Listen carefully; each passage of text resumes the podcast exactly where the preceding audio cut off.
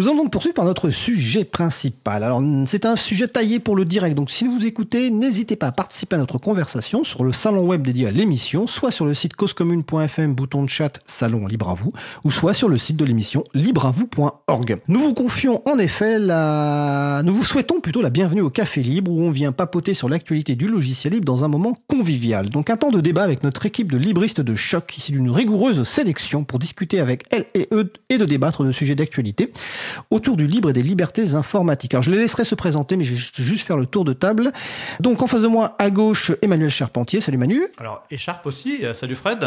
Ok. En face de moi, donc Florence Chabanois. Bonjour Fred, bonjour tout le monde.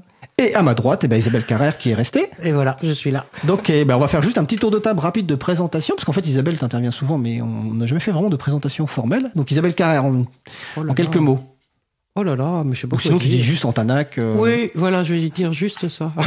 Donc association Antanac qui sont nos voisines Voilà. au 18 rue Bernard 18 rue Dimet. Bernard Dimet, et qui travaille sur tout des tas de sujets autour du numérique. Et c'est Antanac avec un K.com, je le dis notamment Oui. pour euh, Magali qui a, qui a fait un poète sur Mastodon avec un Antanac avec un C. Donc Oh c'est avec un. K à la fin.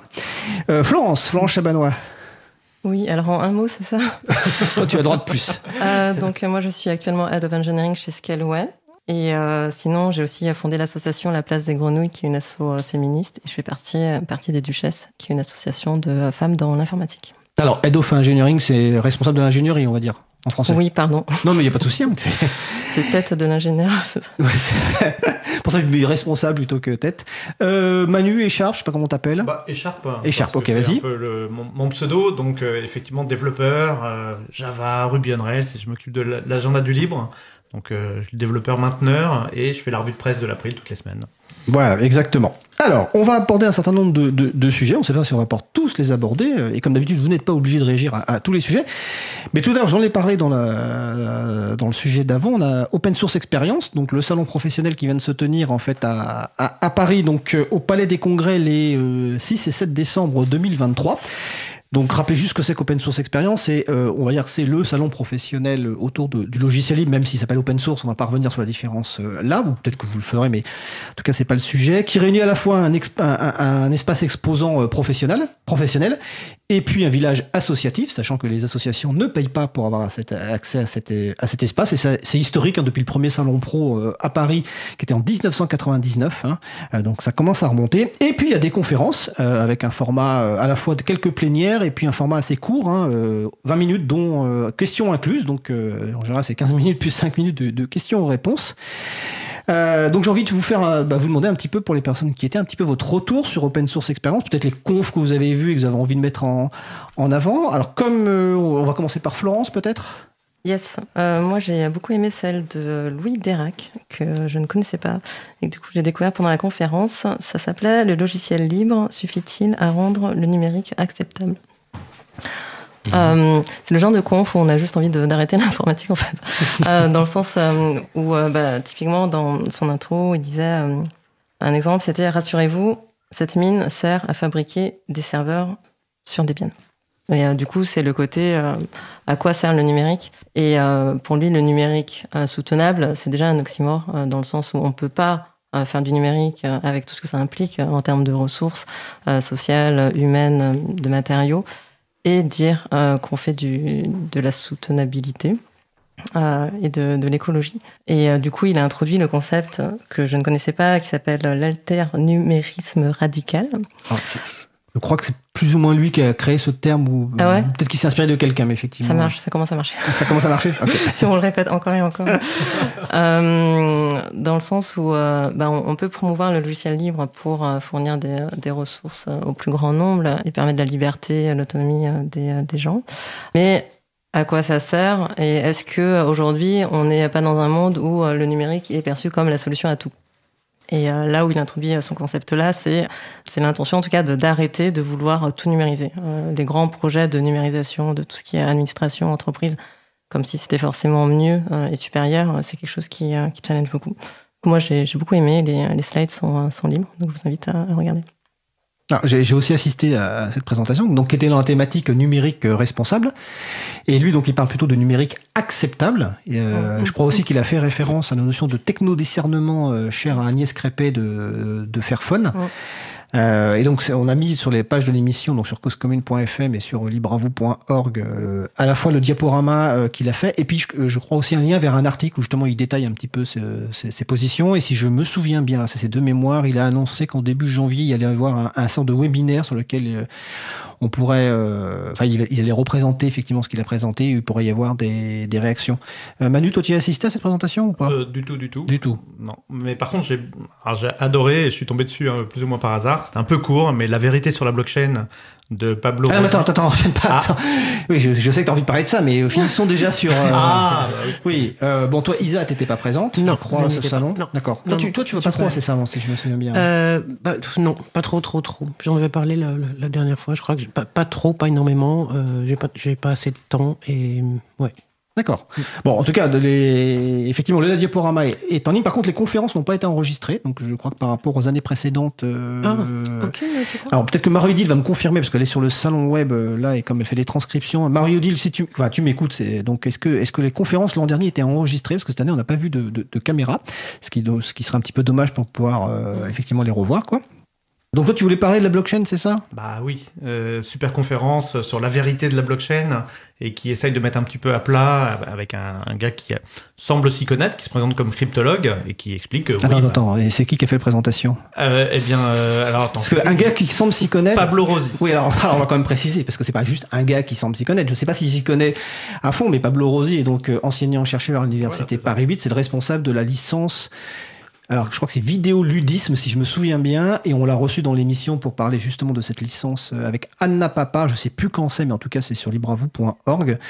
Donc voilà, c'est effectivement, il fait, souvent cette présentation. Alors moi, je l'ai jamais vu pour l'instant. hein. Sur son site, il y a les diaporamas. Pareil, les références sont sur le site de libravou.org. Et donc, il a c'est quoi, fait- ça Il a fait la même présentation, Ah, mais par contre format d'une heure et demie, deux heures, donc un petit peu plus conséquent euh, sur son site, mais ça reste tout autant intéressant. C'est juste qu'il va un peu plus dans les détails. Et les, Ah, non, j'ai pas compris. Ah, Open Source Experience, c'était 20 minutes ou Voilà, c'était ah, 20 c'est 20 minutes, minutes, à d'accord. Open Source Experience. Sur son site, sur son blog, il a la même présentation en beaucoup plus long, donc euh, dans un autre lieu, où il, a, re- il représente les mêmes données, les mêmes informations, les, les mêmes idées de base que la blockchain. Voilà, c'est du buzz. La blockchain, c'est euh, une invention qui paraît très intéressante, euh, qu'on nous a vendue et survendue, mais comme toutes les inventions euh, qu'on a depuis bah, déjà un bon moment, on se rend compte un peu que c'est du, c'est du vent, qu'on a réinventé des choses déjà existantes, et qu'au final, c'est surtout bah, quelque chose qui porte une idéologie, une idéologie euh, libertarienne. Et donc euh, Pablo, lui, ça a l'air d'être plutôt un gauchiste, hein, mais euh, les gauchistes, il y en a des biens, donc euh, la Alors, preuve. c'est- c'est- Donc Alors, lui, on il, va- il- il attaque un peu l'idéologie qu'il y a derrière. Alors, il est de, alors de mémoire, mais euh, l'ONUG l'ONUGM qui est sur le salon me corrigera euh, si je dis une, une erreur. Il est de l'Union communiste libertaire, euh, pour être très précis. Euh, et Pablo. combine, tu veux dire. Pardon? Tu veux dire qu'il combine com- communiste et libertaire, c'est pas mal. Je ne sais pas, je, crois que ça s'appelle l'Union communiste libertaire, mais Étienne va me confirmer si, je, si c'est une erreur de, de ma part. Donc, par contre, ma, ma- Marie-Odile, oui, me dit qu'il y avait des vidéos euh, l'an dernier, effectivement, d'Open Source Experience, et, euh, et il n'y en a pas malheureusement cette année. Et euh, Étienne me confirme que c'est effectivement l'Union communiste euh, libertaire. Et il y a une question donc de, de, de Magali est-ce que la, la blockchain, c'est comme les, comme les NFT donc, les- Alors- euh, explique en- On peut dire rapidement, hein, mais les NFT sont basés sur les principes, de, les, principes techniques de, de la blockchain, mais les NFT, c'est encore plus du vent. Alors, c'est quoi une, une- une NFT? NFT, c'est on te vend en quelque sorte un pointeur sur euh, quelque chose qui est sur Internet. Ce pointeur est enregistré dans une blockchain, donc une chaîne, une, un bloc, une chaîne en bloc, on pourrait dire, on pourrait essayer de traduire. Et les blockchains, il y en a autant qu'on veut. hein. on peut en faire euh, des milliers, des milliards, il n'y a pas de souci. C'est juste un élément technique. Et donc une, euh, un NFT, c'est une sorte de jeton où on vous dit oui, oui, euh, vous possédez ce jeton qu'on va enregistrer dans cette blockchain et euh, vous l'avez acheté, donc c'est à vous. Maintenant, personne d'autre peut vous le prendre. C'est juste que la blockchain sur laquelle ça a été enregistré, c'est du vent. Le jeton sur lequel qu'on a obtenu, c'est du vent. Et ce sur quoi ça pointe, c'est aussi du vent. Et mais ça a fait beaucoup jaser et surtout ça a fait beaucoup d'investissements. C'était presque drôle. C'est juste que je pense qu'il y, a- il y a pas mal de victimes du système et euh, on va en entendre parler. Enfin, c'est-à-dire, on va entendre parler. C'est-à-dire qu'il y aura beaucoup plus de victimes qui vont se révéler parce qu'on se rend compte que c'est vraiment euh, du rien du tout, euh, juste des octets euh, qui pointent vers d'autres octets et bah, à un moment donné, ça ne ça ne dépend qu'une sorte de confiance. Comme la blockchain, hein, le Bitcoin, le Bitcoin, ce n'est que de la confiance. Mais justement, c'est ça qu'il met en avant, c'est que les systèmes de blockchain sont faits pour se passer de la confiance. Donc il y a une sorte d'oxymore euh, à la base de cette idée. Donc, euh, mais plutôt pas mal. Honnêtement, c'est à creuser. Moi, j'en- j'encourage à aller regarder la vidéo, euh, même si elle est un peu longue d'une heure et demie. euh, le, gars est pas mal. Ok, donc Pablo Rosi, euh, encore une fois, les références sont sur le site de l'émission libravou.org, parce qu'on va, on va citer plein de choses aujourd'hui, donc ne, ne notez pas les liens, simplement libravou.org, le site de l'émission, ou sur causecommune.fm, la page de l'émission. Sur NFT Blockchain, est-ce que Florence ou Isabelle voulaient réagir? Parce que sinon, j'ai une autre question sur Open Source Experience. Non, non, vas-y. Non Ouais, c'est de la merde. Vous avez C'est la merde, Très ok. polluant. Vous avez pas investi Ah, c'est C'était hyper non, non, non, non, attends. Manu, on, on- on est à la radio, euh, donc on parle pas les uns sur les autres parce que sinon les gens ils ne comprendront rien. D'accord? Voilà, je précise. Euh, alors là j'ai une question, mais qui va aussi peut-être concerner, peut-être que Magali va vouloir intervenir, parce que Magali était quand même très présente euh, sur le salon. Donc aujourd'hui Magali est, est- est- est en régie. Bon, ok, je vais l'appeler Bouquinette, vu que visiblement tout le monde souhaite l'appeler Bouquinette, mais bon. Euh, c'est euh, sur l'espace associatif. euh, alors en fait, euh, l'espace associatif. en fait, j'ai deux questions. On va commencer par l'espace associatif. C'était un peu dans un, dans un sort de couloir que les associations avaient été reléguées beaucoup moins grand que l'an dernier, non? Est-ce que c'était, que, est-ce que c'était, est-ce que c'était quand même sympa dans l'espace associatif, Magali. Alors moi j'ai trouvé ça super sympa parce que le petit couloir quand on arrivait par les- par l'escalator c'était tout de suite à droite il y avait marqué village associatif. On le trouvait mais tout de suite. Voire limite les gens ils venaient prendre une bouffée d'air et puis ensuite ils allaient travailler sur le salon. Donc voilà. Donc euh, bah c'est pas beaucoup plus petit que les années précédentes hein. on a toujours que 18 stands au lieu de 15 quand même. Donc euh, ça, ça sert de faire un peu de pressing. Et là on était à 23 associations dessus. Donc on était peut-être un peu nombreux mais l'espace était extraordinaire. D'accord. Alors ma deuxième question, qui est collective pour les personnes qui étaient, au salon, j'étais donc pas mal dans la thématique euh, numérique responsable. J'ai discuté notamment avec, une personne qui, qui faisait du design éthique, euh, une femme, et qui me disait ce salon est effrayant par le public présent. Euh, je, vois, je vois- je vois Florence qui sourit déjà.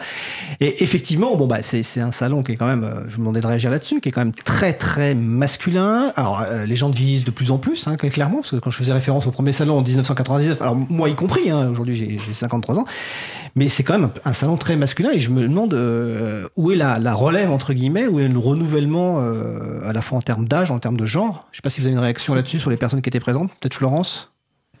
Moi, je, je, je connaissais de nom le salon. euh, C'était ta première visite C'était ma deuxième. Deuxième, ok. Et euh, je sais que je vois souvent passer les euh, CFP dessus. Des appels à conférence. Pardon, des appels à conférence, euh, donc pour qu'on euh, on propose des sujets.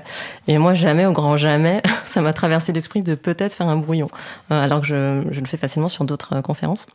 Et du coup, je pense qu'il y a déjà l'image open source. Donc j'ai toujours pas fait en vrai. Mais en tout cas, par contre, j'ai fait, euh, j'ai passé une première porte, c'est euh, y aller. Et euh, je trouve qu'il y a des conférences bien pires, ce qui est pas une bonne, un bon argument, hein, mais je m'attendais vraiment à pire. Après, du coup, ça dépend de ce à quoi on s'attend, j'imagine. Et aussi par les conférences qui ont été proposées, il y a quand même un signal qui est envoyé pour dire qu'il y aura un, un peu peut-être de la diversité. Donc, je mettrais 11 sur 20 quand même. D'accord. Alors, précisons que dans le thème numérique responsable, les, les personnes en charge du thème ont, ont fait le travail nécessaire pour qu'il y ait de quasiment, je crois, égalité Mm. en termes de genre, etc. Euh, alors qu'initialement, dans les réponses qu'ils avaient, re- que ces personnes avaient reçues, c'était principalement des, des, des- des soumissions de- d'hommes. Euh, Magali, sur, le, sur la partie village associatif ou même euh, village exposant pro, est-ce que tu as noté quelque chose par rapport à ça? Alors sur le village associatif, euh, il y a quand même un peu plus de filles qu'il y a quelques années, donc euh, je suis plus toute seule. Et puis après, euh, j'ai eu la chance de faire partie du pôle track leader, enfin des, des track leaders de politique, gouvernance. Et je sais qu'on était quand même beaucoup de filles dans ce pôle-là. Donc euh, je trouve qu'il y a un effort qui a été mis dans cette édition-là, qu'il n'y avait pas avant. Et effectivement, c'est dur d'avoir des propositions de femmes. Donc euh, bah, on- elles sont toutes étudiées. Et, euh, et quand c'est vrai que je dirais pas qu'on donne la parole aux femmes exprès parce que c'est des femmes, parce que c'est pas le cas. Si c'est nul, bah c'est nul, point. On, leur demande de refaire euh, une proposition l'année prochaine en mieux. Mais c'est vrai qu'il n'y a pas grand monde qui se, qui se pousse au portillon, quoi. Donc, ben, n'hésitez pas, les filles, à proposer des conférences. Ça sera forcément mieux que la plupart de celles qu'on entend. Euh, Est-ce que vous voulez rajouter quelque chose sur le sur la partie salon? Est-ce que le vieux geek barbu comme moi qui est en face, donc écharpe, peut rajouter quelque chose ou euh? Bah, pas grand chose de spécial, hein. C'est des salons habituels, beaucoup d'hommes, euh, bah oui, mais comme dans les, les environnements techniques, quand je vais, dans, je vais dans des soirées Java ou des soirées Ruby, bah c'est pire, hein. il y a encore plus d'hommes, les femmes sont là en organisation, euh, ce sont des gens qui ont été, qui ont, qui sont venus pour regarder ce qu'il y avait de la lumière, hein. et c'est très très macho comme environnement, euh, on sent la testostérone. hein. Alors, on, dit que tu devrais te rapprocher un peu de ton micro quand tu parles. C'est la régie qui me dit ça, voilà. Mais bon, je, je- je précise. Bon, bah, écoutez, on va changer de sujet. Alors deuxième sujet, bah là ça va être euh, bah justement en fait pour la diversité ça va être important. Donc ça c'est je crois que c'est Florence qui a proposé qu'on parle de ça. Je ne sais plus. Je croyais que c'était toi. Ou peut-être moi d'ailleurs, j'en sais rien. On a tous Ah proposé, c'est- c'était trop bien. c'est- vrai que c'est toi qui as proposé la deuxième dont on va parler. oui, Oui, oui, voilà. Euh, excusez-moi. Donc l'idée, c'est, là, on va parler un petit peu d'un, livre illustré qui vient de, de, de paraître, donc qui s'appelle, alors je sais pas comment on prononce la deuxième partie, c'est Ada et Zangeman ou Ada et Zangeman, je ne sais pas. Un conte sur les logiciels, le skateboard et la glace à la framboise. Donc ça a été euh, écrit par Mathias Kirchner, euh, qui est le président de la Free Software Foundation Europe, donc la fondation pour le logiciel libre en Europe, et qui est mise en dessin par Sandra Brandstatter. Donc il fait 60 euh, pages, je crois, un truc, Oui. oui, 56 pages. Tarif de 15 euros, euh, sachant que ce livre illustré est sous licence libre, donc la version PDF est en ligne. Mais là, on a une version papier pour 15 euros, donc on peut commander euh, chez l'éditeur. Pareil, les références sont sur libreavou.org. Donc, bah, euh, euh, qui l'a lu en fait? Parce que je voulais envoyer à l'avance. Donc, Florence l'a Ouais. lu. Oui, Moi aussi. Ok, eh ben écoutez, euh, on va commencer. Qui, qui veut commencer? Euh, Isabelle peut-être, parce que sur le Allez. d'expérience, on va beaucoup parler. donc- Bah non, parce que sur le salon, Voilà. voilà, Qu'est-ce c'est que pas tu ça, penses mais de alors là. illustré Ah, moi, j'ai trouvé ça très, très, très, très sympathique. Je regrettais, j'en parlais avant, avant l'émission, là, je regrettais qu'il n'y ait pas un endroit dans le PDF et peut-être pas non plus dans le livre là sur, pour que, je sais pas, des parents qui liraient ça à leurs enfants puissent dire, mais pourquoi Ada? Qu'est-ce que c'est ce nom? Qu'est-ce que ça représente? C'est dommage que ça soit pas dit. Voilà. Pareil pour Zangeman. Mais moi, ce que je crois que j'ai préféré, c'est, c'est la glace à la framboise. Parce qu'en fait, ce que je trouve génial là, c'est euh, la façon très très intelligente de présenter le fait que c'est nul à chier qu'il y ait quelqu'un qui décide pour nous qu'il y aura une seule chose. Puis là, c'est le parfum du jour. En fait, c'est voilà, c'est on va pas tout tout dévoiler de l'histoire, j'imagine, mais quand même, il y a y a une affaire dans laquelle donc euh, il est dit il y a quelqu'un, un grand chef, un grand maître, qui décide que voilà, la glace doit aujourd'hui c'est le goût à la framboise. Point. Il y aura rien d'autre. Il y a pas vanille, il y a pas praline, il y a rien du tout. Et bon, ben voilà, ça c'est, je trouve que c'est futé comme façon de euh, de présenter le fait qu'il est super important d'arrêter la concentration des pouvoirs et d'arrêter le fait qu'il n'y ait pas un choix. Il va falloir que tu nous expliques Ada quand même, parce qu'il y a plein d'auditeurs, je pense, ils doivent pas savoir à vas-y. quoi tu te références. Non, Non, vas-y, moi j'ai parlé de la glace à la framboise. C'est à Mais toi. C'est toi qui as commencé pour Adam. Mais oui, C'est à toi. parce que c'est intéressant. Euh, Ada, bah, c'est le nom d'un langage de programmation.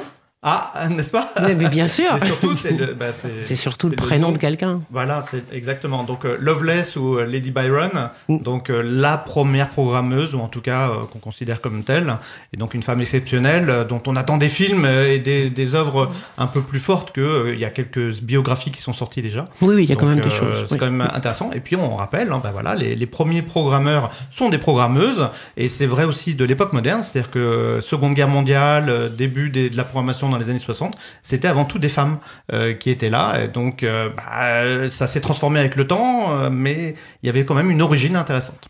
Je suis pas sûr que ça soit avec le temps que ça soit transformé. hein. Je pense que c'est plutôt, c'est plutôt parce qu'on s'est rendu compte soudainement qu'il y avait un pouvoir là, qu'on pouvait pas le laisser aux femmes ce pouvoir-là. Et euh, par contre, la vraie question, elle serait si on avait laissé l'informatique plus aux mains des femmes, où est-ce qu'on en serait là maintenant? Ben, Je sais pas dire ça. Je sais pas dire. Et euh, je pense pas qu'on en serait juste à trouver une petite place pour les hommes, je crois pas. Mais euh, je veux dire, voilà, qu'est-ce que que serait devenu? Est-ce qu'on aurait une société à ce point euh, encline à tout numériser, tout informatiser? Je suis pas sûr. Alors juste petite précision sur Ada Lovelace euh, sur libravou.org, vous pouvez rechercher, on a consacré une émission à la Mm. biographie écrite par Catherine Dufour, c'était 3-4 ans, je me souviens plus du titre de la biographie, mais en tout cas écoutez-la et lisez Catherine Dufour, euh, euh, parce que c'est une, une autrice formidable. Mm. Et concernant le sujet que vous, venez d'aborder, je conseille la lecture notamment d'Isabelle Collet. Alors il y a les oubliés du numérique, et Oui. elle a écrit pas mal d'articles, et je crois que d'ailleurs à l'Open Source Experience, l'an dernier, il est intervenu, et c'est possible que ce soit filmé. Donc vous cherchez Isabelle Collet, qui est donc une informaticienne sociologue et spécialiste euh, des questions de, de genre à l'Université de, de Genève, je crois bien. Donc voilà, c'est les oubliés du numérique, et puis sinon euh, les vidéos d'Isabelle Collet. Ah, mais c'est toi qui as mon exemplaire d'Ada, je le cherchais. Florence, qu'est-ce que tu as pensé Oui. de- du livre illustré? Non, c'est toi. Ok. Euh, moi, j'ai beaucoup aimé, pour le coup. Donc, il a, hum, je vais tenir le livre. Il a, il a des imperfections, mais euh, le côté, euh, l'informatique, aujourd'hui, c'est quand même avoir du pouvoir euh, de gérer euh, la partie matérielle, mais aussi software, parce que du coup, c'est ça qui va influencer la vie euh, de chacun et chacune. Euh, Je trouvais que c'était un message qui était assez bien transmis. Le côté, on n'est pas obligé de, enfin, comment dire, de subir les décisions des personnes qui sont sur des modèles propriétaires et, euh, et de pas avoir euh, d'influence dessus. J'ai bien aimé que ce soit une euh, fille qui soit l'héroïne. Après, effectivement, bon, ça traite un sujet, euh, surtout ce qui est bah, inclusion, le terme que tu n'aimes pas trop, euh, Isabelle. euh, mais oui, effectivement, on parle pas des handicaps ou d'orientation sexuelle, mais en même temps, c'est une première étape. Euh, disons que l'idée, c'est quand même qu'on peut, qu'on puisse euh, l'enrichir, et je trouve qu'il a le mérite d'exister, et euh, surtout pour expliquer le logiciel libre aux enfants, euh, je trouve que c'est plutôt réussi euh, pour le coup. Enfin, le message quand c'est gratuit, euh, en fait, c'est vous euh, qui êtes le produit. Il est quand même aussi assez euh, un peu transmis. Donc ça, c'est aussi quelque chose que, que j'apprécie. Alors, je vais vous faire réagir sur une. euh, Parce que pas, pas mal de personnes qui ont commenté euh, ce livre. Alors, d'ailleurs, je vais citer une partie de la vie d'Isabelle Collet dont je viens juste de parler. Alors, la force de ce livre, c'est de proposer une vraie histoire qu'on a envie de découvrir et pas juste une histoire prétexte à un message d'orientation scolaire ou professionnelle. Et cette histoire se démarque de beaucoup de récits de ce type. Pour une fois, on n'a pas une fille seule contre tous qui se bat pour réussir son rêve, mais une fille bien entourée par un groupe de copains et copines qui construisent avec elle un monde nouveau. Non seulement ce livre met en valeur une fille, une fille ingénieuse et passionnée de technique, mais également un groupe de jeunes qui, à sa suite, se réapproprient la technique pour la partager avec la cité. Alors ça, c'était la vie d'Isabelle Collet, et puis la vie d'un d'un autre, euh, d'un informaticien, donc Stéphane Bortsmeyer, qu'on a également reçu dans l'émission. Je crois qu'on va finir par avoir reçu tout le monde en fait ici. Euh, libre à vous. Alors lui qui met un, il a bien aimé, mais il met un petit euh, petit bémol. Donc je vais vous lire le bémol. Je vous demandais ce que vous en pensez. Il dit je n'ai par contre pas aimé le fait que, à part pour les glaces à la framboise, les logiciels ne soient utilisés que pour occuper l'espace public sans tenir compte des autres. Zangeman programme les planches à roulettes connectées pour ne pas rouler sur le trottoir et donc respecter les piétons. Ada écrit du logiciel qui permet aux planchistes d'occuper le trottoir et de renverser les personnes âgées et les personnes handicapées. L'espace public est normalement en commun qui devrait être géré de manière collective et pas approprié par les valides qui maîtrisent la programmation. Un problème analogue se pose avec les enceintes connectées où la modification logicielle va permettre de saturer l'espace sonore, un comportement très macho alors que le livre est censé être féministe, et de casser les oreilles des autres. Remarquez, cela illustre bien le, problème princi- euh, le point principal du livre, qui contrôle le logiciel contrôle le monde. Est-ce que vous avez eu ce sentiment-là Ou euh, pas du tout? Ouais, moi je, je, Je part- t'invite- ah, je- je Isabelle. partage, je partagerais ça en effet, euh, mais comme le disait fort justement Florence tout à l'heure, c'est déjà ça, c'est un début. C'est-à-dire que oui, c'est pas parfait, et ça, ça fait partie des choses qu'on peut lui reprocher, effectivement.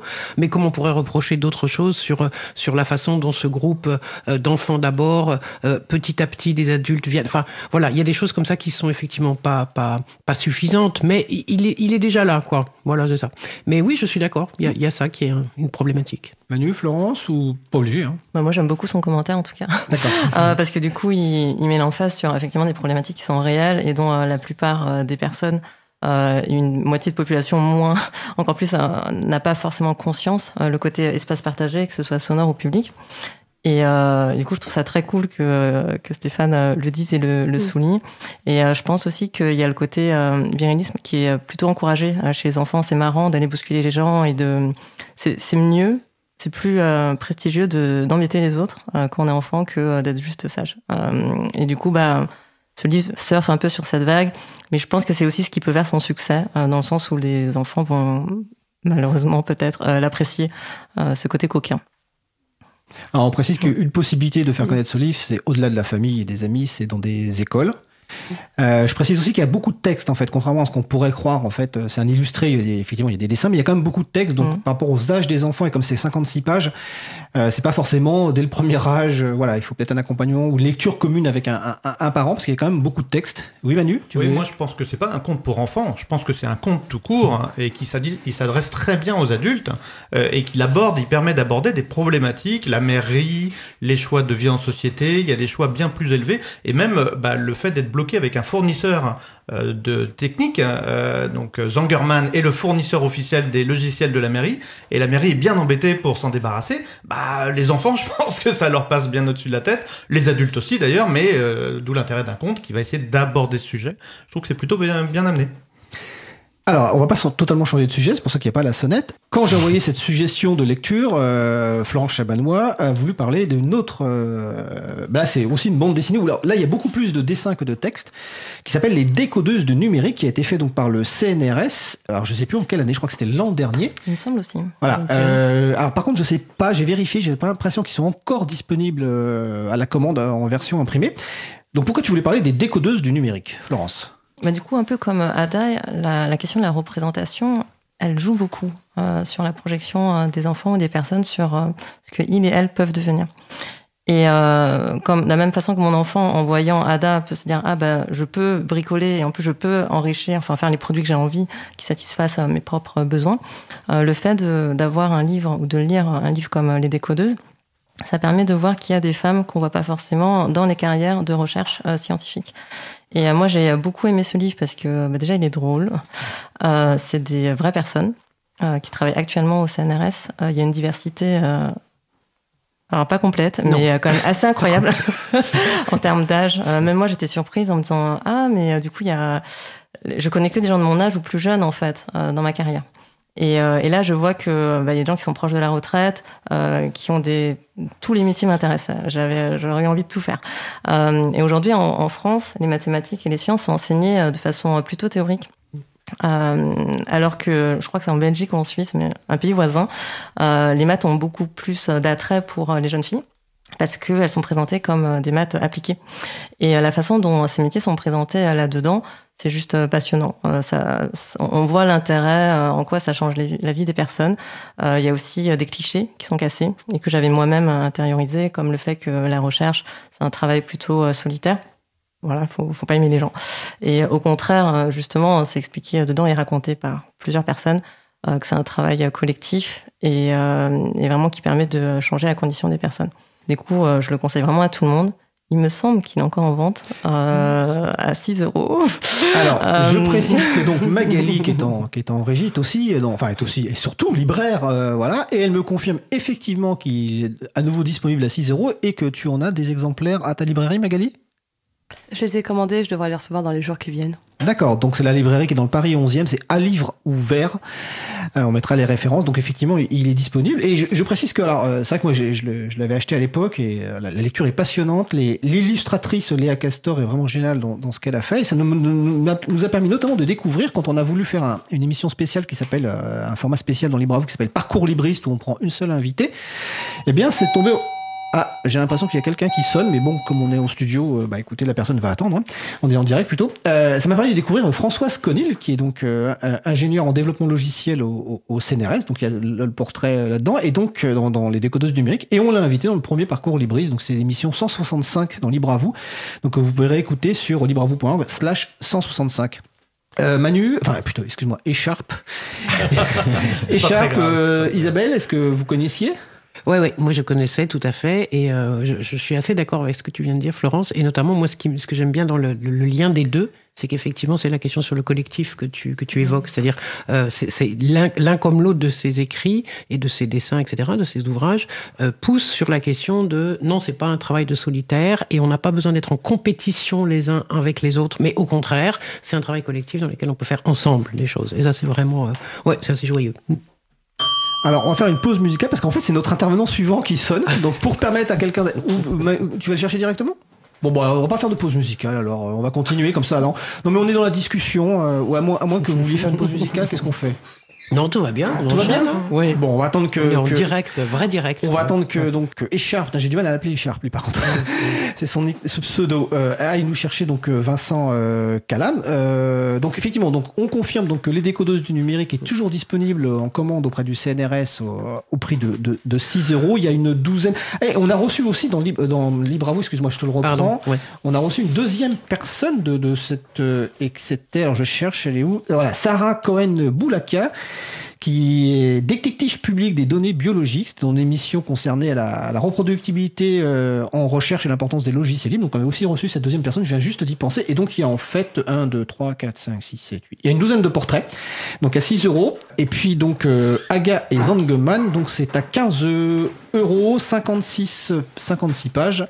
Et c'est effectivement un beau cadeau pour les utile pour les fêtes de fin d'année. Comme l'a dit Echarp, euh, pour les petites, pour les grandes. Voilà, euh, personne, euh, en fait, parce que ça peut concerner tout le monde. Ça peut peut-être expliquer enfin que les gens comprennent en fait ce qu'on fait dans le logiciel libre. c'est pas gagné. Bonjour Vincent, alors nous sommes en direct, hein, nous sommes pas en pause musicale, mais tu peux t'installer, il n'y a pas de souci, pour euh, ton, ton, sujet. voilà, assez détendu, voilà. Alors là, on va être un peu moins détendu. Euh, parce que le sujet suivant est beaucoup moins drôle. Hein. Alors, euh, ce qui, ce qui tu en as en fait euh, un peu parlé tout à l'heure dans ta chronique, même si c'est pas le sujet direct, enfin c'est pas le, thème qu'on va prendre là, mais en fait la thématique était là. Mais l'exemple précis, tu n'en as pas parlé, mais en tout cas voilà, c'est la CAF, la Caisse d'allocation familiale. Donc la Quadrature du Net a publié un article récemment autour de la notation de- des allocataires et des problèmes que ça pose. Alors je crois que là c'est Florence qui avait proposé ou c'est... Oui, c'est bon. Ah, là. pour le coup, là, je me trompe pas, voilà. Alors pourquoi tu nous as proposé ce, cette thématique Bah parce que déjà, je trouve que la quadra- quadra- quadrature du net fait un super travail et je trouve que c'est important de le mentionner. Qu'on est beaucoup de personnes euh, concernées par euh, la CAF. Euh, du coup, c'est quand même quelque chose qui est euh, une institution qui est assez installée et de savoir comment elle traite euh, nos données et prend ses décisions, euh, je pense qu'on devrait tous s'y intéresser. Tous et toutes. Et aussi, c'est raconté comme une enquête, euh, ce que je trouve intéressant. Euh, c'est un peu comme un polar. Euh, Je, je réponds juste à ta question du pourquoi, hein, c'est ça Oui, oui. Voilà pourquoi. Parce que c'est intéressant. D'accord.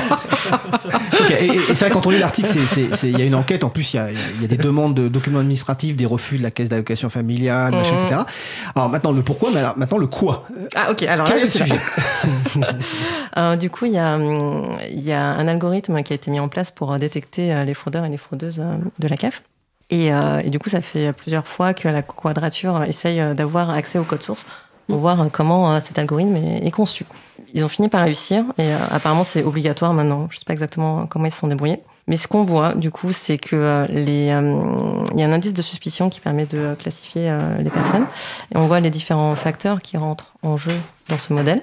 Et pendant, enfin, un des arguments de la CAF, c'était oui, il y a des, informations sur le, les caractères, les revenus des personnes, mais c'est un critère parmi bien, bien, bien d'autres.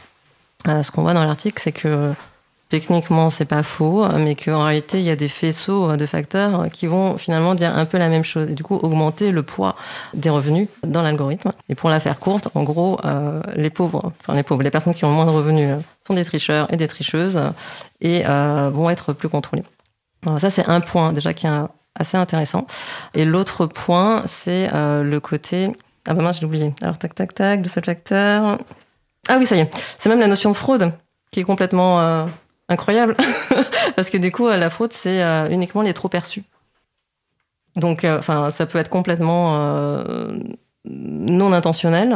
que la CAF, honnêtement, c'est un peu compliqué de comprendre toutes les règles. Il me semble qu'il y avait quelqu'un qui avait été puni du personnel parce que justement, il aidait les gens à mieux s'en sortir avec l'administration. Et du coup, même ce caractère de fraude dans le modèle est litigieux.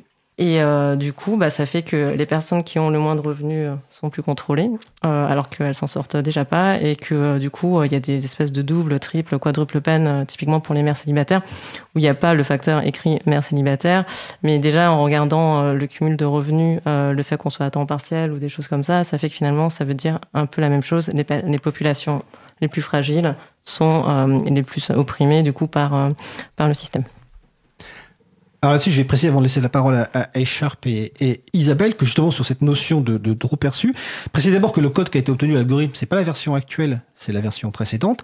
Et donc la, la dans son article dit euh, la caisse d'allocation familiale ayant refusé de nous communiquer la version la plus récente de, son- algorithme, nous nous attendons à ce que ses dirigeantes euh, réagissent en avançant qu'elles disposent d'un nouveau modèle plus équitable, entre guillemets.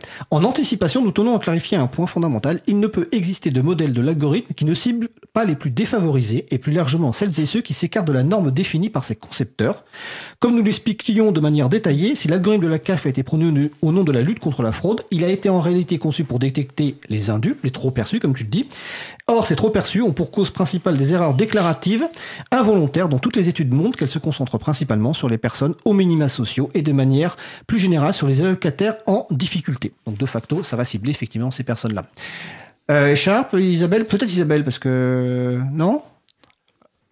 Bon, bon, alors bon, je prends, je prends la parole. Ouais, Euh, moi, il y a, il y a un côté que je trouve assez tragicomique, c'est que par ailleurs, on le sait, il y a, il y a plein de gens qui ne réclament pas de Mm. l'argent qui leur serait dû au nom des différentes règles qui existent.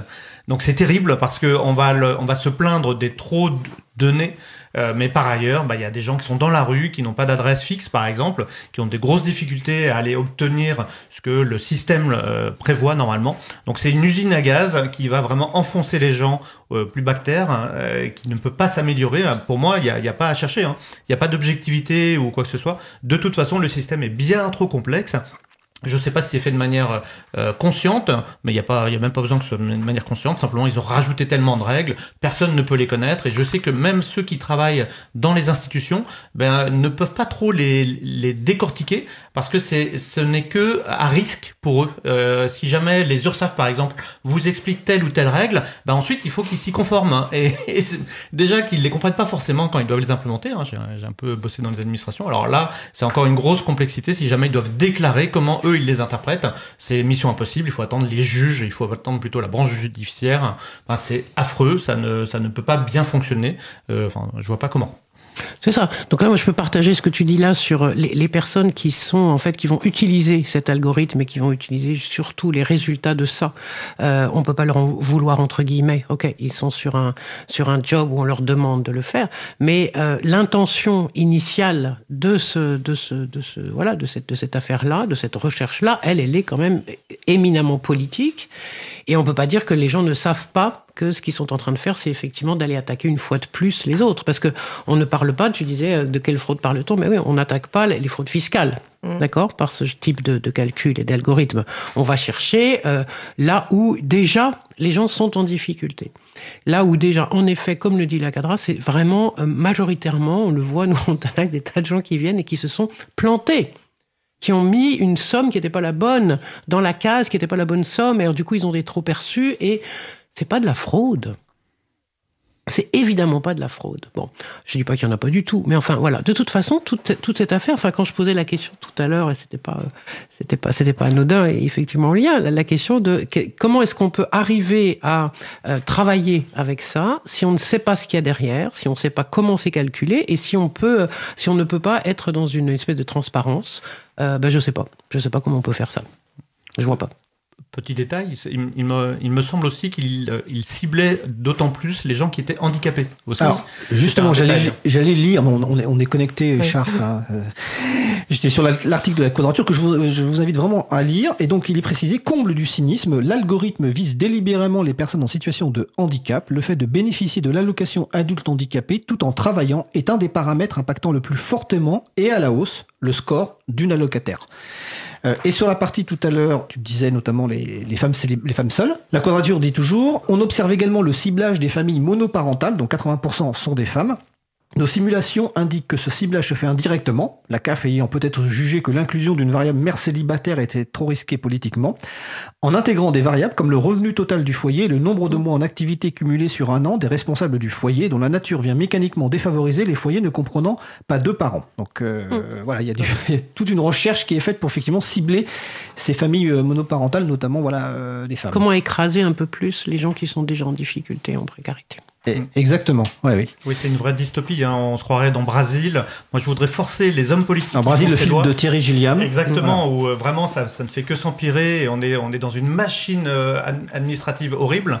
Et je voudrais faire que les, les hommes politiques qui font les règlements et les lois euh, qui, qui transforment tous nos systèmes dans des dystopies euh, numériques, je voudrais que eux remplissent les dossiers de CAF, remplissent c'est les dossiers de demande et on verrait euh, ceux qui arrivent à aller jusqu'au bout et à obtenir euh, ce Alors. au- au- à quoi ils ont le droit. Alors j'ai une petite question. Tu dis les hommes politiques. Est-ce que si, si c'était des femmes politiques qui étaient en responsabilité, on aurait la même chose ou pas Je- C'est une question ouverte. Hein. euh. Mais non, mais non, bien sûr que ça, il n'y a, pas de raison que ça change. On, on est capable d'être incompétent, euh, quoi, que, quoi que soit son genre, euh, quoi que soit sa capacité physique. T'inquiète. Sur Euh, Non Pardon. Tu voulais réagir ou pas Non, t'es pas obligé. Hein, J'avais c'est- quelque chose tout à l'heure, mais. euh, Bah alors, Isabelle, je- puis, j'ai euh. Voilà, tu vas récupérer. Oui, oui. Enfin, sauf si je te repère sur un autre, sur un autre Alors, par champ, mais euh, la, la question. Oui. Oh, je sais pas si je vais relayer la remarque d'Odile euh, Marie-Odile sur IRC, mais bon, euh, vas-y. Ok. Non, moi je voulais dire qu'il y a la question, il y a la question CAF, et moi j'aimerais bien savoir de quoi est fait. Alors la elle l'évoque, je crois, la un petit quadra, c'est la quadrature du net. Hein, je précise. Oui, pardon. Tu la quadra. La quadrature du net l'évoque, mais euh, rapidement, parce que c'est pas que lié à la CAF. Il y a un algorithme qui a été monté comme ça aussi pour la question du logement. Euh, je dis ça parce que donc dans, dans l'émission que je fais par ailleurs un coin quelque part, on est on est très voilà, on, essaie de réfléchir sur ces questions-là.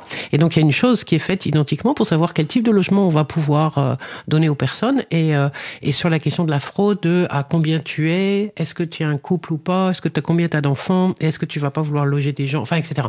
C'est du même ordre. Et ça, je pense, que ça sera pas mal qu'il. J'aimerais bien que ce soit leur enquête suivante en fait.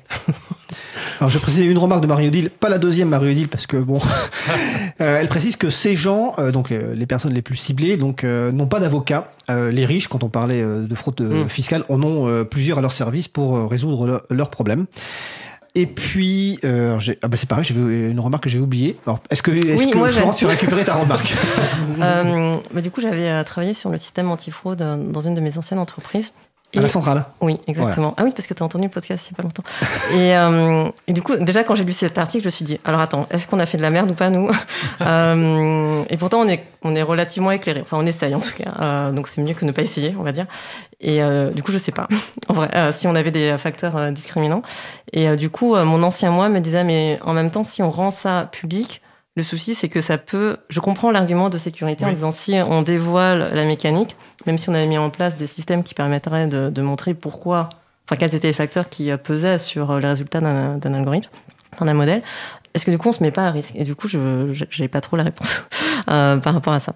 En, sécurité, on ne veut pas euh, révéler tout euh, tout de suite euh, Ouais. à tout le monde. Donc euh, effectivement, d'avoir un peu d'obscurité, ça reste indispensable. hein. C'est comme les secrets, les codes d'entrée. Mm. On va pas les révéler à tout le monde. Et oui, on est tous biaisés. Euh, ça me paraît inévitable. On est tous un peu racistes. On a tous des idées débiles dans la tête qui circulent, même si bah on- il faut qu'on les combatte en permanence. Ça me paraît inévitable qu'ensuite, ce qu'on implémente, bah ça va suivre un petit peu ces biais. Et il faut se battre contre ça. C'est là où je pense que dans notre équipe de data scientists, on aurait dû avoir euh, des gens qui étaient Data vigilants. scientist De, je sais même pas Scientifique comment de la, scientifique de la donnée. Voilà. scientifique de la donnée. Euh, merci. Euh, pour moi, ça devrait faire partie du cursus minimum, en fait. De dire euh, attention à la discrimination, aux biais qu'on peut avoir pour justement s'en protéger. Parce que si on se dit juste, euh, les gens n'ont pas fait exprès d'être discriminants, je suppose. euh, et pourtant, on, on- Ah, Isabelle n'est pas d'accord. Oui.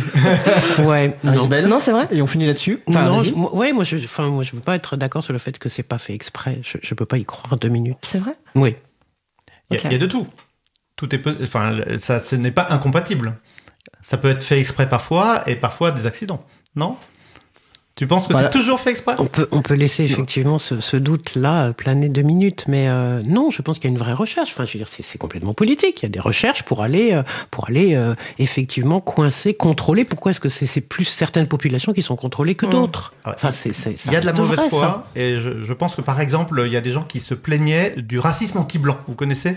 Eh bien, Ah, je pense que cette mauvaise foi, elle Oh peut non. être au service de ces biais-là et que rechercher chez les pauvres des fraudeurs, je pense aussi que ça, ça vient de- d'une mauvaise foi. Et je pense que la mauvaise foi peut être au service d'un d'un élan politique, de- de- d'un côté électoraliste où on veut se faire élire sur cette mauvaise foi parce que ça va correspondre bah, à, des, à des mauvaises pensées. Quoi. Il, y a des, il y a des courants de pensée humains et on, bah, on va aller dans ces, dans ces Mhm. idées un peu obscures, un peu sales.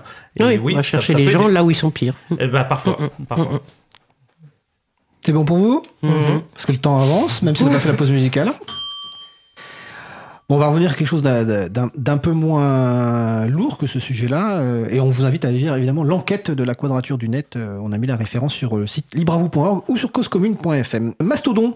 Le réseau social de micro-blogage auto-hébergé, libre, décentralisé, dont on a parlé plusieurs fois dans l'émission, dans sa dernière version, a annoncé euh, vouloir limiter le harcèlement sur son réseau avec une nouvelle fonctionnalité. Donc c'est le principe, ce serait d'afficher des messages d'avertissement pour dissuader certains comportements désagréables. Alors je ne sais pas si ça a déjà été mis en place ou, ça- ou- ou si vous, vous avez déjà eu l'occasion de, de voir, de, de voir ces messages, mais j'avais envie de demander, euh, alors sauf Isabelle, parce que Isabelle, tu n'es pas sur Mastodon, mais tu auras peut-être un avis sur le sujet. Euh, mais pas- principalement d'ailleurs à Florence, parce que Florence, tu es à la fois sur Twitter, su- oh, je sais pas si encore, si encore sur Twitter. Si, je suis encore. Voilà, euh, mais, et pas donc sur Mastodon, depuis combien de temps t'es sur Mastodon déjà? Je me souviens plus. Depuis un an. Voilà, donc t'es arrivé dans la, dans la, dans la période récente. Mhm. Par rapport justement à ces questions de harcèlement, quel est ton. Et par rapport à la, la, le- la- la fonctionnalité que propose de rajouter Mastodon, quel est ton avis Ton retour d'expérience?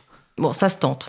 Euh, ça se tente. Après, Mastodon, euh, il y a tellement peu de personnes que, honnêtement, euh, enfin, moi, je me suis jamais fait embêter sur Masto, pour le coup. Et je trouve qu'en en termes de. J'avais plus de soucis sur Twitter, en gros. Oui. Euh, mais après, c'est lié aux effets de masse, euh, voilà. Euh, je pense que c'est bien d'essayer d'éduquer et de renvoyer le feedback, d'inciter les gens à réfléchir avant de, de faire quelque chose. Après, je pense que c'est comme la pub, à un moment, on va juste cliquer partout et, et ne plus voir. Donc, il faudrait tout le temps mettre du rose, enfin, changer plein de couleurs, et à un moment, ça va faire une surcharge. Je pense qu'il peut y avoir quand même une fatigue, mais qu'on va plus trop avoir l'effet de ce type de, de fonctionnalité. D'accord. Mais à tester. Et donc, ça fait un an que tu es sur Mastodon. Est-ce que par rapport à tes attentes ou par rapport à ton, ton vécu sur Twitter, euh, comment ça se passe en fait? Mastodon, j'ai j'ai du mal à faire décoller euh, le compte. J'ai l'impression qu'on en reste vraiment entre nous. Coup, c'est très agréable. Parce que tout le monde est d'accord avec, euh, avec les gens avec qui il ou elle parle. Euh, mais du coup, ça, ça vole pas très haut. On va pas faire un reach, euh, on va pas atteindre des populations qu'on n'a pas l'habitude de, de fréquenter en termes de. euh, pour quitter l'entre-soi, l'entre-soi, c'est pas incroyable. Euh, Blue Sky, j'aime bien, euh, pour le coup. Je ne sais pas pourquoi est-ce que Blue Sky marche mieux que. Alors, précise ce que c'est que Blue Sky. C'est un- encore un autre réseau social qui a été fait par, euh, par euh, le créateur de Twitter. Jack Dorsey. Yes. Alors, Jack Dorsey. Probablement que ça marche. Enfin, moi, j'y suis pas sur, sur Blue Sky, mais c'est, c'est- sauf erreur de ma part, pour, pour l'instant, Blue Sky, c'est sur invitation. Oui, c'est vrai. Et donc, le public est présent sur Blue Sky, c'est, pas le public qui est présent sur Twitter. Je pense que le jour où le modèle économique les poussera, enfin, les forcera à ouvrir avec de la pub, etc., ça finira, à mon avis, comme Twitter. C'est qu'une présupposition. Mais en tout cas, actuellement, le fait que ce soit que sur invitation et que, notamment, les journalistes aient une invitation automatique, fait que finalement, on se retrouve dans un, avec des gens qui, entre guillemets, sont raisonnables, peut-être. C'est vrai. Tous les journalistes le sont Oui, en disant, alors, en disant ça, je savais ce que. Non, mais c'est mon, intu- c'est mon intuition, je ne sais pas. Alors, je sais qu'il y a des gens qui ont été sur le liste d'attente pendant six mois, donc il y a vraiment ce côté, euh, effectivement, un Choix. peu. euh, voilà. D'accord. Mais maintenant, il y a beaucoup d'invitations. Enfin, je, crois- je dois en avoir une dizaine. Je veux dire, euh, D'accord. ça se libère semaine après semaine, donc euh, ils ont vraiment ouvert les vannes. Bon, on verra comment ça se passera quand il y aura de plus en plus de monde. Oui. Ouais. Mais euh, Twitter, j'aimais bien le système de signalement et je le trouvais assez efficace euh, en réalité. D'accord. Maintenant, ça je pense pas que ça marche. Mais il Ouais. faudra renseigner. Euh, avant de te laisser réagir, Manu, et Sharp, si tu veux, Étienne sur le salon nous rappelle que et le racisme anti-blanc n'a aucune existence en soci- sociologie. Euh, je te laisse réagir sur Mastodon, pas sur ce sujet-là. Oui, non, ben, d'avoir des petites affichettes au début, euh, oui, bah pourquoi pas, ça fera jamais de mal. Mais euh, c'est comme de dire, il faut tourner sept fois la langue dans sa bouche avant de dire une bêtise. Bah oui, mais je vais éviter de dire la bêtise dès le départ. Non, là, je, je pense qu'il y a d'autres solutions qui sont arch- d'architecture.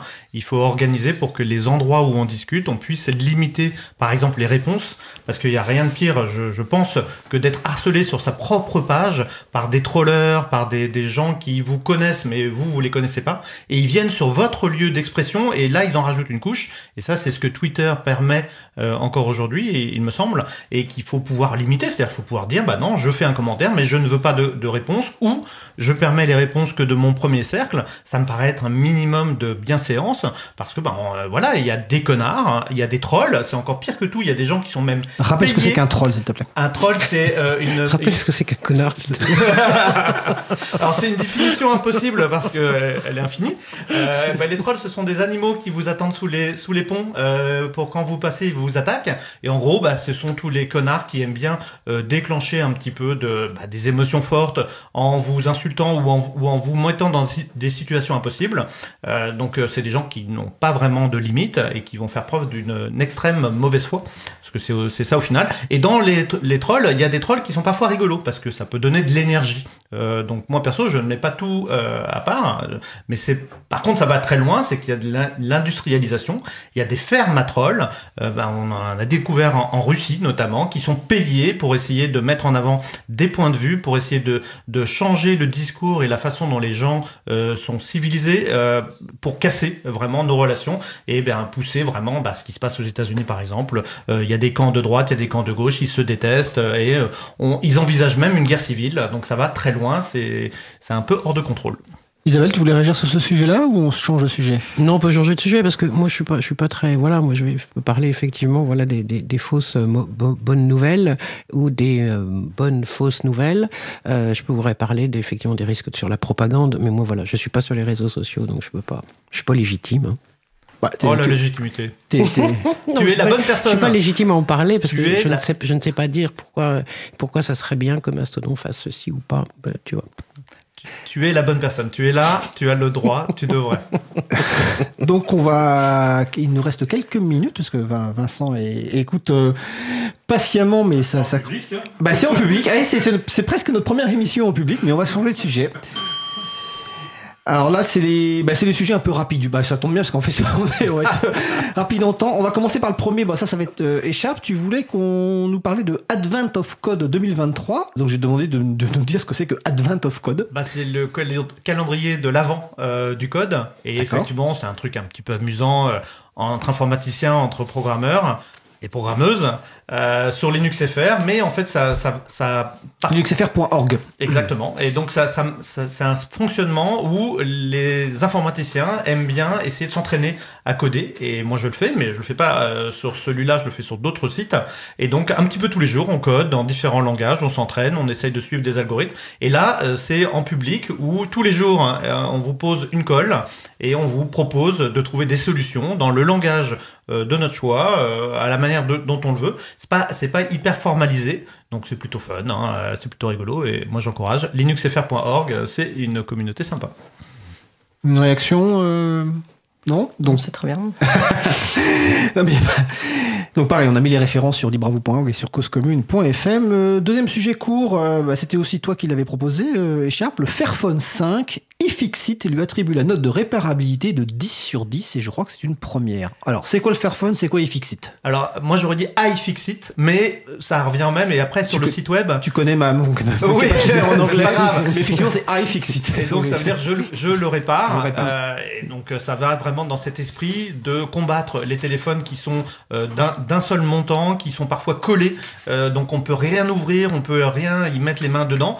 Et bah par exemple, Apple, ce sont les parangons, les gens qui défendent le fait qu'on ne puisse pas aller euh, réparer. Donc c'est énervant et c'est un mouvement qui va très loin. hein. Même les tracteurs euh, sont touchés aux États-Unis. Au nom du droit d'auteur, on ne peut pas aller euh, corriger un matériel qu'on a acheté. Donc là, enfin, il y a des gens qui, sont pris en main, qui ont dit on va essayer de travailler sur l'écologie, on va essayer de, s'assurer autant que possible que les matériaux de base soient sourcés depuis des mines où il n'y a pas des enfants qui travaillent, par exemple. Donc quelque chose d'assez difficile à faire, mais qu'il faut faire. Et derrière, bah, on permet aussi de réparer le téléphone. Donc euh, en a un, elle est assez contente, et son père aussi. Moi, je pense acheter le prochain, euh, la prochaine génération. Et elle a déjà cassé l'écran, oui, euh, je, je la regarde. Oui, bon, je te dirai pas combien de fois, mais trop de fois. Et elle l'a réparé elle-même. Euh, donc euh, c'est plutôt sympa. Elle en était très contente. Elle était enchantée de pouvoir recevoir par la poste euh, l'écran, euh, d'avoir euh, le petit tournevis qui va avec. Le, le- la chose est bien conçue, bien prévue, et on peut changer. Il y a des modules, il y a des éléments. On peut enlever la batterie, un truc extraordinaire, euh, incroyable avec les technologies actuelles. Et je pense que c'est, ça va dans le sens de l'histoire. Il faut aller euh, vers là, avoir des, des matériels qu'on puisse euh, s'approprier. Ça va aussi dans le sens du logiciel libre. hein. On n'est pas juste dépendant de choses qu'on nous donne. Ou qu'on nous vend. On rappellera qu'évidemment, on a parlé de Fairphone dans, dans Libre à vous avec Agnès euh, Crépet et aussi Gaël Duval, parce qu'il est possible de commander des, des, des, des téléphones préinstallés. Euh, donc c'est sur libreavou.org, vous faites une recherche sur Fairphone. Je vais juste euh, indiquer ce que la réaction du, du, de personne responsable de, de Fairphone suite à cette note de réparabilité. Nous croyons qu'il faut euh, donner aux individus les moyens de réparer et de conserver leurs appareils le plus longtemps possible en réduisant les déchets électroniques, l'utilisation des ressources naturelles et en contribuant à une économie plus circulaire, car comme nous l'avons appris à l'open source expérience dans la track euh, numérique responsable euh, sur les gaz émissions de gaz à effet de serre, c'est 80% à la fabrication de l'appareil et non pas à, à l'usage. Et je confirme effectivement sur la Absolument. réparabilité. Ah, Alors, iFixit, le site, propose des vidéos qui sont très bien faites pour expliquer comment dé- démonter toutes les vis, enlever par exemple euh, les modules qu'on veut remplacer. On, on commande le module de remplacement et il arrive. Moi, je l'ai fait récemment avec le module bas de- du, du Fairphone 3, euh, parce que je n'ai pas le 5, je garde mon téléphone. Très bien, super. Ouais, non, mais Il y a une chronique de J aussi sur le sujet, il me semble. hein. sur G aussi, oui, effectivement. Non, j'avais Ah posé oui. une question, qu'il nous reste très peu de minutes, mais j'allais te poser une question euh, à Antana. Qu'est-ce que vous faites? Parce que je sais que vous faites du reconditionnement d'ordinateur, mais je me souviens plus si vous faites du reconditionnement de téléphone. Bah, du coup, la, pro- la problématique, c'est qu'il y en a beaucoup qu'on n'arrive pas à, réparer parce qu'on n'a pas, et tous les gens qui viennent avec des Apple, justement, et des i machin, bah, du coup, non. Ouais. Mais on aimerait on le faire plus. La seule chose qu'on arrive à faire pour le moment, c'est de mettre des, des outils euh, libres euh, sur le. Des comme- applications comme libres. OS. Voilà, c'est ça. Oui, alors, un conseil euh, qu'on peut donner aux gens, en tout cas sur côté Android, c'est d'installer le magasin d'applications F-Droid. Absolument. donc qui est un ga- magasin d'applications. Alors évidemment, Android va vous dire alerte de sécurité, je sais pas ce que ce truc-là. Installez comment Mais ça marche très bien. F-Droid et après vous avez via cette application, ce magasin d'applications accès à plein d'applications libres pour faire à peu près tout ce que vous avez envie de faire. Donc c'est une première euh, étape. Florence, tu voulais réagir là-dessus? Euh, non, je pense que tout a été dit. Tout a été dit? Ok. Euh, Magali voulait réagir. Allez, vas-y Magali. Enfin, Bouquinette. Oui, effectivement, si vous voulez installer F-Droid, installez-le depuis le site internet de F-Droid et non pas depuis le Play Store. Parce que sinon, il y a des trackers dedans, ce serait dommage. Non, c'est une bonne Ah ouais. remarque à laquelle je n'avais pas Ouais. du tout pensé, effectivement. Donc sur f-droid.org. Alors, on va pas aborder un dernier sujet parce qu'on va pas forcément avoir le temps, mais peut-être que je vais vous demander si vous avez une actu à partager ou autre. Florence, est-ce que tu avais une actu à partager? Une annonce Une annonce. Euh, Il y a QTI là, qui a été euh, mis en place, euh, créé euh, côté Iliad, qui est un grand laboratoire euh, pour tout ce qui est modèle de, de machine learning. Donc à suivre, euh, c'est vraiment le, le début. Alors, QTI, c'est K-Y-U-T-A-I. Oui. Ouais. Exactement, ok. Une intelligence artificielle mignonne. Et attends, juste laisse-moi finir. Euh, s'il te plaît. Euh, Iliad, c'est la maison mère de, de Scaleway. Oui, Où tu travailles, voilà. Où je travaille. Et euh, Free, euh, c'est la maison mère aussi de Free pour les personnes qui connaissent plus euh, Mm. Free que, que Scaleway. Est-ce que côté Antanac ou côté Manu et Sharp, il y a des annonces? Non, rien de particulier. Rien de particulier? Non, Ok, eh ben écoutez, euh, just in time, super. Euh, nous allons, ben je, vous- je vous remercie de, de- de votre participation donc à, à ce café libre. C'est le troisième qu'on fait, donc on va essayer de faire ça une fois par mois. Alors, on a une équipe de tour de six personnes. hein. Je ne sais pas qui seront les, euh, trois prochaines personnes qui interviendront euh, en, janvier. Ben, écoutez, je vous souhaite une belle fin de journée.